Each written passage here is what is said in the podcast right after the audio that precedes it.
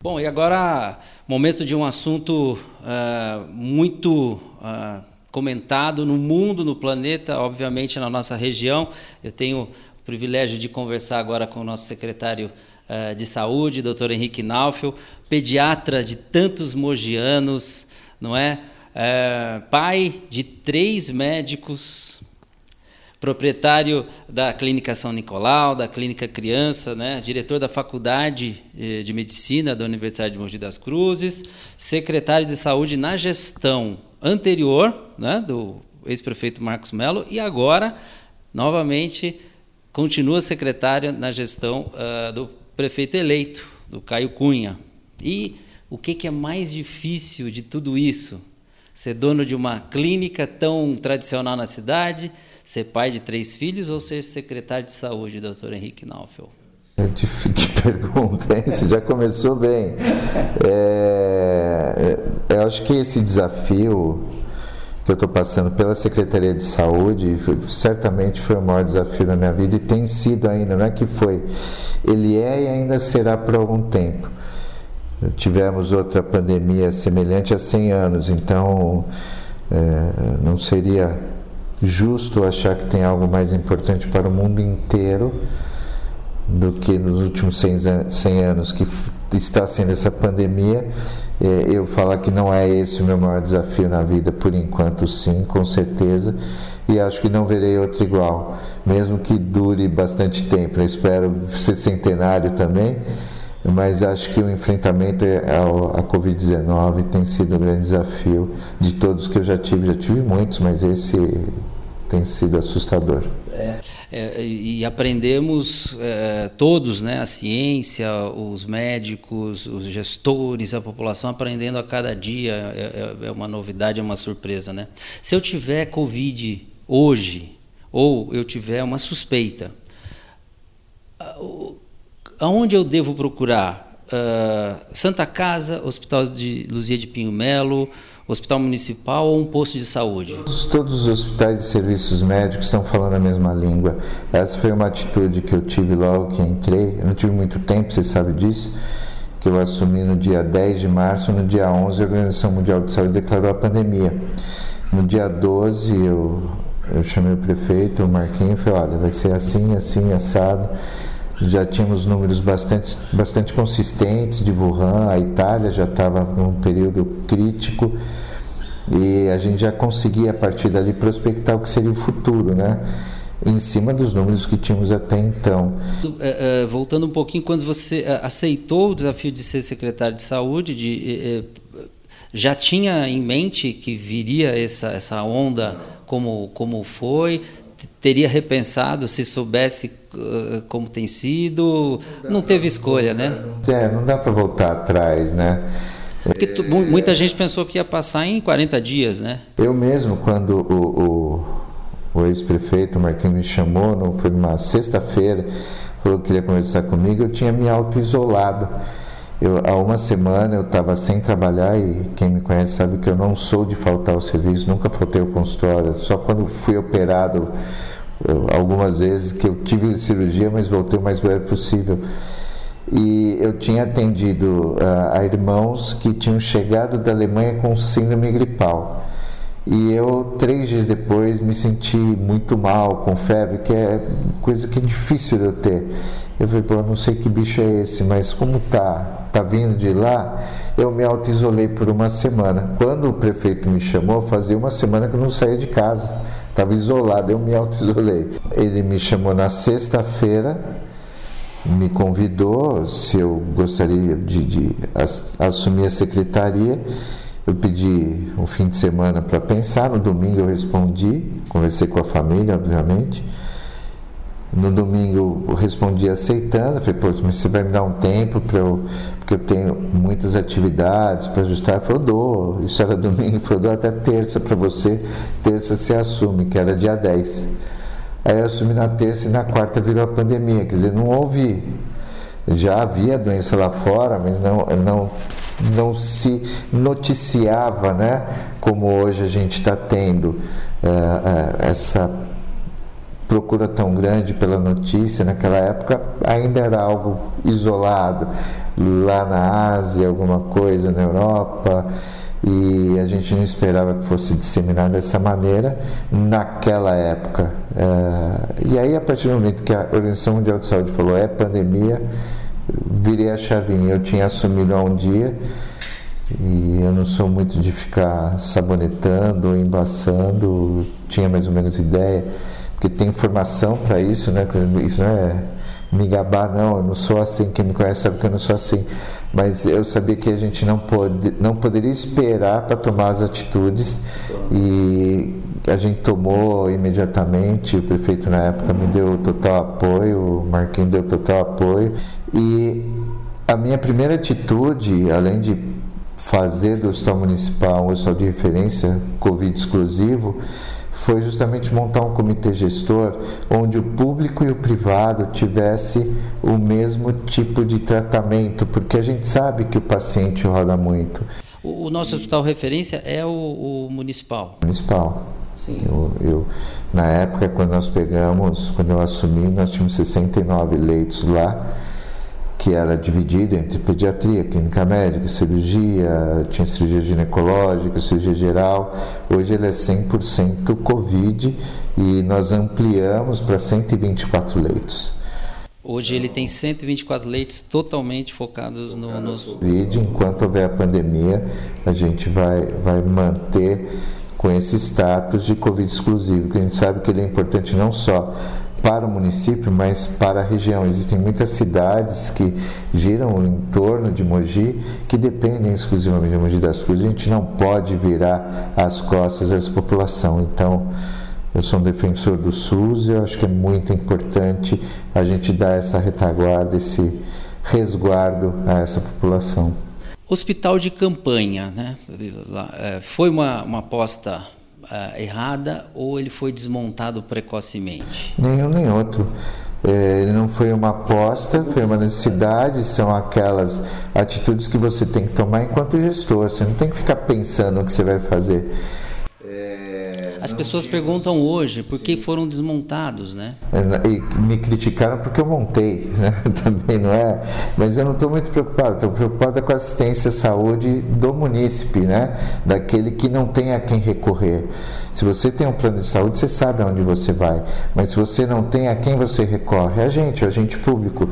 E essa atitude foi tomada pelo comitê gestor, não pelo Henrique, mas são, era, na época eram todos, que ainda é, são todos os diretores de todos os serviços hospitalares de Mogi, públicos e privados, é, e mais o pessoal de remoção. Inclusive, na época, o Dr. Jean, que hoje é o secretário estadual de saúde, fazia parte do comitê gestor. Eu só o excluí a partir do momento que ele assumiu a secretaria de Estado de Saúde. Então a gente sabia, a gente discutia muito, a gente sabia o que, a gente não sabia o tamanho que viria pela frente da encrenca, mas sabia que viria.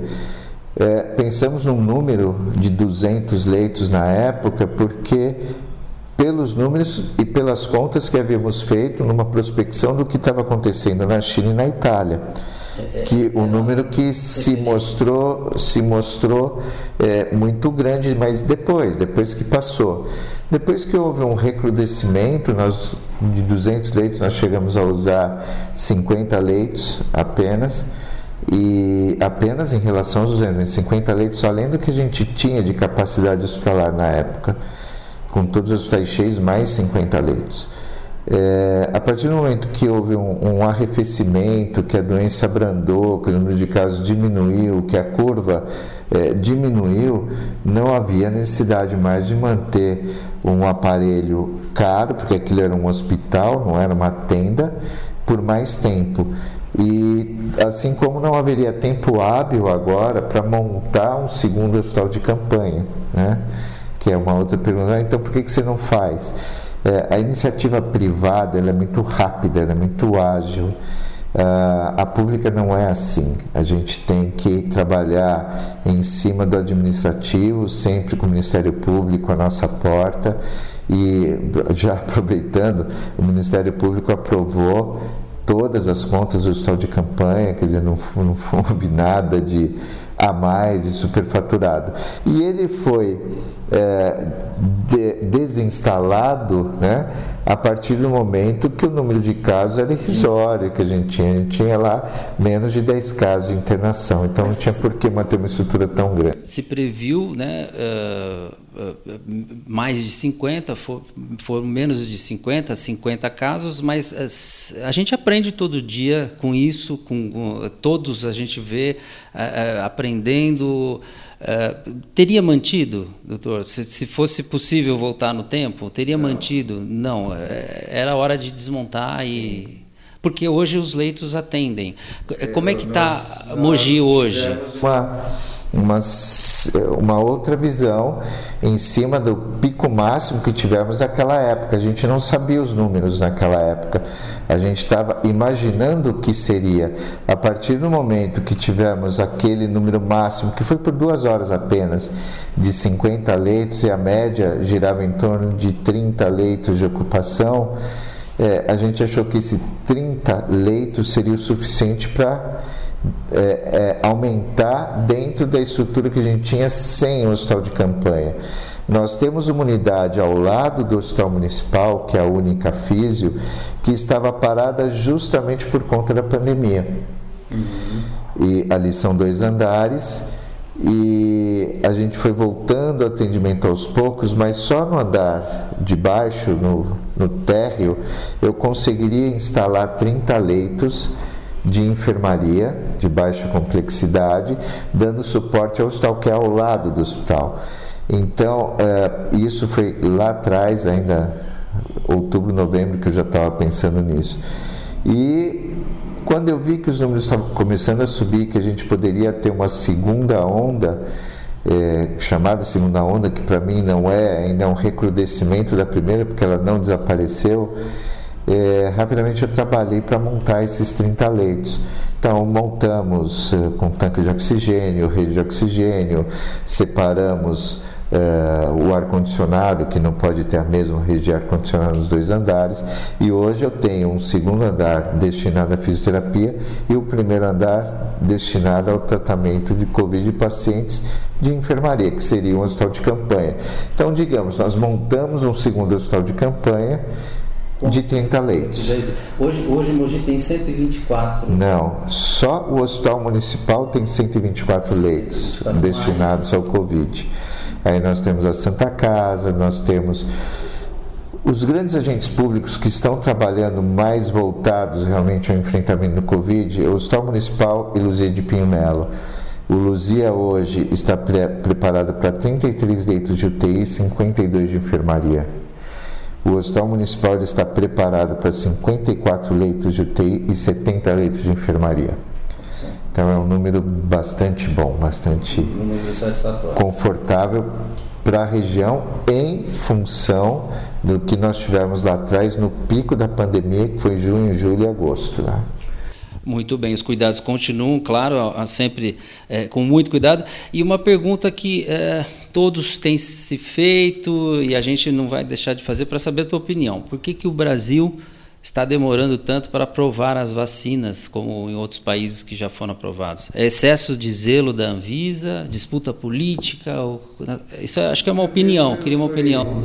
É opinião como cidadão, acho que foi o negacionismo é, do governo federal ou do nosso presidente, né, de achar que desde as é uma gripezinha, eu não vou tomar vacina, uma série de, de, de fatores que fez com que nós é, perdêssemos o bonde lá atrás, né?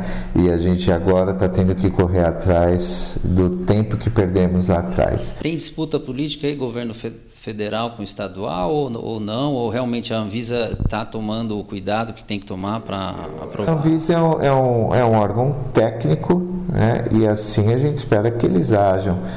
É, o, e fica eles normalmente eles têm trabalhado de forma a ficar a par da briga política, né? Então o governador do estado pode brigar com o presidente da república, porém os órgãos técnicos não podem se meter. Então a gente continua fazendo a nossa parte.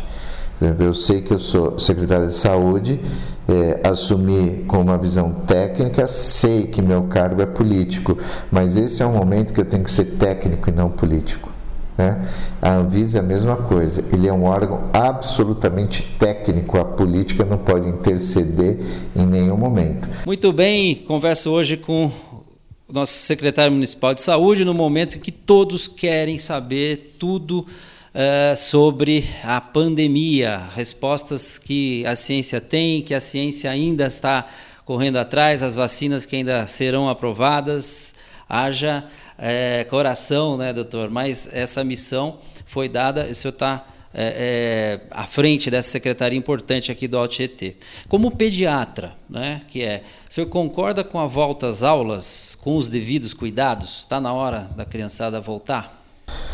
Olha, é, é difícil separar o secretário da saúde do pediatra.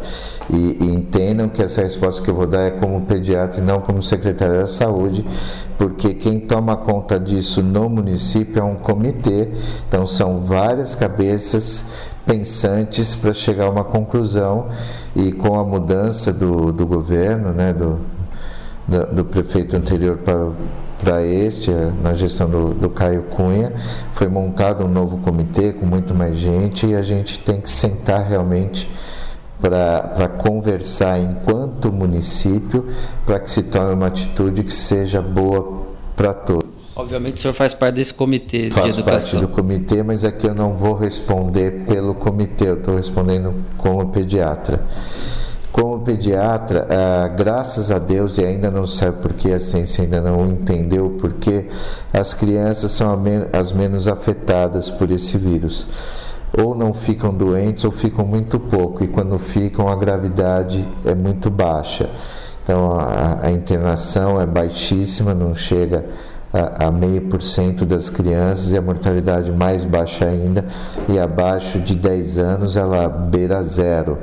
É, o que se discute é se as crianças seriam ou não vetores para os adultos. Nós já estamos há poucos dias, praticamente duas semanas, da, do início da vacinação. Com isso, a gente vai conseguir proteger o grupo de risco, que são as pessoas acima de 60 anos. Então, é hora de começar realmente a repensar e começar a trabalhar um pouco também na saúde mental, não só das crianças, que regrediu bastante nesse último ano, mas dos adultos também, daqueles que não puderam voltar ou sair de casa, ou que ainda estão reclusos, que estão fazendo o que a gente recomendou desde o início, tomando cuidado. É, eu acho que está na hora, a partir da vacinação, da gente começar a repensar o fluxo de pessoas numa cidade. Agora, isso como pediatra. Então, se perguntar, você é a favor do retorno? A partir do momento do início da vacinação e da proteção do grupo de risco, mesmo que essas crianças sejam vetores, elas deixam de ter a quem atacar, porque as pessoas que convivem, ou são cuidadoras, ou tomam conta, ou mesmo durante o período escolar que estarão em contato com eles, serão pessoas que estarão protegidas pela vacina. E a vacina é um, talvez um dos principais. Divisor de águas. Uh, doutor Henrique, o senhor acha que medidas restritivas ao comércio é, é, realmente ajudam a diminuir o número de internações? Ou sim ou não? É, são as medidas restritivas. O comércio é, sofre muito, né? Demais. E as escolas também, né? Porque a gente está falando das escolas públicas, existem as escolas privadas que dependem da matrícula, dependem da mensalidade. É, eles estão fechados há quase 10 meses, pagando seus funcionários. Também não é. A gente sabe que existe o público e o privado. É, o comércio é a mesma coisa. Eu sou é, contra, na verdade, a, a balbúrdia, a baderna, o, o que a gente viu nesse fim de ano, essas festas com isso realmente eu sou contra. Não é, uma, é irresponsável. Né? É uma irresponsabilidade muito grande. Culpam e... muitos jovens, né? Porque eles é, pode, parece que podem tudo, são super-homens. Né? Do super-homem, né? Que nada pega. Esse primeira quinzena e a segunda quinzena de janeiro vai refletir em número de internações e, e, e de gravidade de pacientes graves internados por conta do que a gente fez, a gente que eu digo não eu, né, é, do que foi feito nesse fim de ano. É, o comércio em si, com regramento, com não, não acho que o, o, horário tem que ser diminuído, pelo contrário, acho que o horário tem que ser alargado. Talvez o foi, foi um erro revisto, né? Revisto, eles refizeram. Eles afunilaram lá atrás, né? E depois perceberam que tem que abrir. Para que não haja aglomeração no comércio, seja dentro da loja ou dentro de um shopping, é, diminuir o número de pessoas conforme a doença progrida ou regrida. Isso eu acho que tem que ser pensado, sim, mas eu não sou favorável ao, ao lockdown, não nesse momento. Não acho que a gente esteja nesse momento tendo que agir dessa maneira, com o fechamento total de tudo. Olha, aqui estamos chegando quase ao, ao final da nossa entrevista, que conseguimos uh, aí um tempinho, porque todo mundo quer ouvir a autoridade eh, de saúde da cidade, que é o doutor Henrique Naufel, nesse momento. Né? Doutor Henrique, existe um protocolo de, de tratamento estabelecido para quem tem a Covid-19 por incrível que pareça, não. Assim, tem que fazer isso, isso, isso e ponto. Infelizmente, não. Ainda. Como sabemos... quando alguém chega ao hospital municipal, com a, a cidade tem. Sim, nós temos um protocolo, porém, quando eu digo não, não existe um tratamento adequado. Vou usar tal remédio que isso vai diminuir assim, assim, Sim, ivermectina, a dexametasona, a uanita, ozônio, cloroquina, hidroxicloroquina.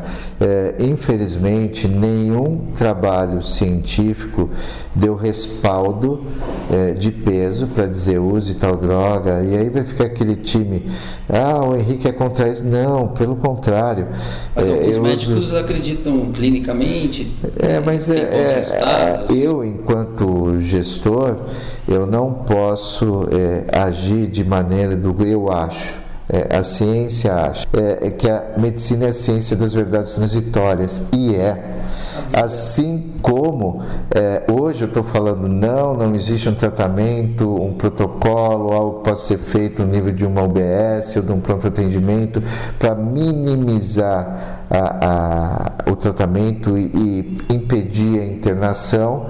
Amanhã pode ser que saia algum trabalho dizendo, olha, realmente o, a ivermectina vai salvar a população mundial. A gente passa a usar. É, a gente, enquanto cientista, a gente não pode fechar os olhos para os trabalhos.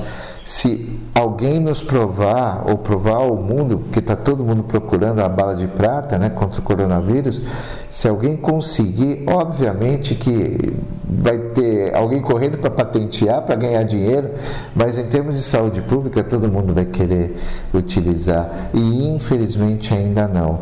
Aprendemos a usar alguns medicamentos que no intra-hospitalar diminuíram a mortalidade.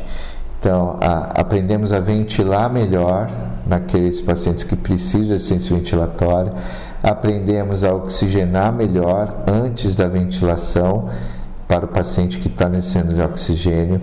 O corticoide se mostrou eficaz no período a partir de X dia com o paciente realmente passando num quadro moderado a grave e ah, o uso intra-hospitalar ou, intra-hospitalar ou em casos específicos do anticoagulante, que também auxilia nessa síndrome inflamatória, né, com, que, que causa uma manifestação em todo o organismo do paciente. Então, isso a gente aprendeu a, a lidar melhor. Isso fez com que houvesse uma queda na letalidade da doença. Mas a bala de prata, o tratamento específico, infelizmente, não. Quem tiver realmente então eh, sintomas deve procurar ah, principalmente o hospital municipal. É uma das qualquer unidade médica está apta a atender e se houver necessidade de um atendimento hospitalar, hoje o hospital de referência uh, com porta aberta é o Hospital Municipal, mas nós temos também três UPAs, nós temos dois pronto atendimento 24 horas, é, sendo um deles a, a Santa Casa, que também está aberta, e o Luzia até o dia 31 de janeiro estará com as portas abertas depois a porta será fechada, mas referenciada, vai continuar atendendo urgência e emergência. Doutor Henrique Naufel, é, nosso secretário de saúde, para a gente encerrar o nosso bate-papo, eu quero saber se. É, depois da ciência, de Deus, de tudo que a gente sabe, que não sabe, o Homem-Aranha. O Homem-Aranha também ajuda, pode ajudar. Se fosse para chamar um, um super-herói, eu acho que você chamaria o Homem-Aranha, pelo que eu estou vendo aqui nos quadros. Por que o Homem-Aranha? Na verdade, é, é, é uma forma de aproximar as crianças, né? Eu gosto muito de brincar. Eu, geralmente eu tenho muitos brinquedos aqui, então eu tenho da Disney eu tenho todos aqui, mas é, não por ir, mas é. O doutor está na fase Homem-Aranha, ó, porque aqui ó, tem, não, tem quatro. Não, é eu posso, mas eu tenho alguns bonecos guardados aqui no armário que eu não posso, por conta do contágio, é, deixar aqui para manipulação. Mas o, o, se eu pudesse pedir ajuda, e eu peço todo dia, está do lado do Homem-Aranha. Aquele ali, sim, esse pode ajudar a todos pelo que eu creio. E é para quem eu peço que realmente me dê é, é, sabedoria de poder fazer o melhor hoje, não só aqui no consultório, mas principalmente hoje como gestor do município, fazer o melhor para a população de Mogi, sem demagogia. Eu, quando entrei, entrei com esse intuito e fui pego de surpresa, mas tá, Deus sabe o que faz, eu estou lá não é por acaso. E estou tentando fazer o meu melhor para que a população tenha minimizado o seu sofrimento durante essa maldita pandemia, que não tem outro adjetivo para ela não. Vai passar, é, a gente está na expectativa da vacina. Muito bem, quero agradecer demais a, a, a sua participação no nosso programa Cidade Viva, o público estava me cobrando e é, eu acho que esse bate-papo foi importante para que é, o senhor transmitisse segurança cada vez mais, que a população de Mogi está bem atendida, está em boas mãos, com a nova gestão, com, com o secretário que continua da gestão anterior para esta é, atual gestão. A gente fica muito feliz. Obrigado, doutor. Muito boa sorte e Deus é, é, tenho certeza está olhando também por todos nós. Obrigado. É, agradeço, agradeço a confiança. É, não sei se eu seria a pessoa mais indicada ou não, mas eu acho que neste momento a minha equipe, né, não, quando eu falo eu, não é o Henrique, mas a equipe toda da saúde, que aprendeu a lidar com essa doença e hoje eu acho que essa equipe é a melhor realmente para estar tá enfrentando essa doença. Não a única, existem outras pessoas tão mais capacitadas do que a gente, mas é, não, não é fácil você trocar o pneu do automóvel com ele andando. E a gente aprendeu a fazer isso. É, realmente essa pandemia deve diminuir do meio para o fim do ano, mas eu vejo como a vacina contra a gripe e influenza, eu vejo a gente se vacinando anualmente contra o coronavírus, como contra o vírus da gripe. É, e os números devem começar a cair do meio do ano para o fim do ano. E eu espero em Deus que a gente deixe de usar máscara, que a gente possa conversar, que a gente tenha as escolas totalmente abertas, que a gente possa frequentar um restaurante com tranquilidade, um bar com tranquilidade, que a gente possa encontrar os amigos e principalmente é, abraçar os entes queridos sem ter que parar. Peraí, vou tomar um banho, trocar de roupa para poder abraçar ou beijar seu filho ou seu neto, ou seja quem for. Então, eu espero que até o fim do ano a gente já, já possa conversar, volte a dar entrevista para você já sem máscara e, e feliz pensando que isso foi o enfrentamento que tivemos e espero que não tenha para os próximos 100 anos. Não estaremos aqui, mas nossos netos e bisnetos estarão. É, é uma experiência que não pretendo para a humanidade nem nos próximos 100 anos. E obrigado, obrigado pela oportunidade. Desculpa não ter te atendido prontamente, mas realmente a correria está grande e agora eh, acho que conseguimos conversar e estou sempre à disposição de vocês no seu programa. Foi um prazer conversar com você e com o pessoal que te assiste. Obrigado. É isso aí. O programa segue e foi especial hoje com o nosso secretário municipal de saúde, Dr. Henrique Naufel. Obrigado.